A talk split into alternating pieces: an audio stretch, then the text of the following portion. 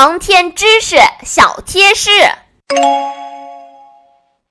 小朋友们，在今天的故事里，小达偷偷摸进了王老师的办公室，偷看了秘密文件，被抓到，结果大头朝下被挂在一个跷跷板式的床上好半天，还被告知这是航天员训练项目，这是真的吗？这确实是训练。名字确实也叫做血液重新分布训练，也确实是航天员的一项必备训练，属于航天环境适应性训练的一个重要项目。在地球上，由于有重力的存在，我们人体的血液分布是有一定的规律的。但是，当飞船进入太空之后，就会进入失重的环境。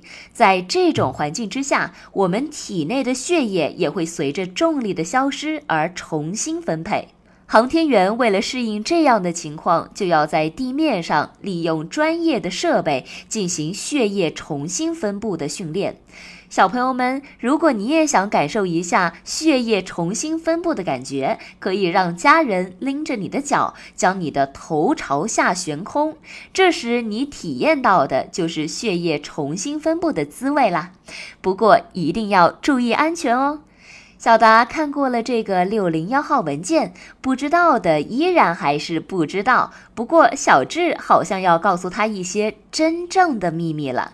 这些秘密究竟是什么呢？关注我们的故事，点击订阅，你就可以在第一时间知道答案啦。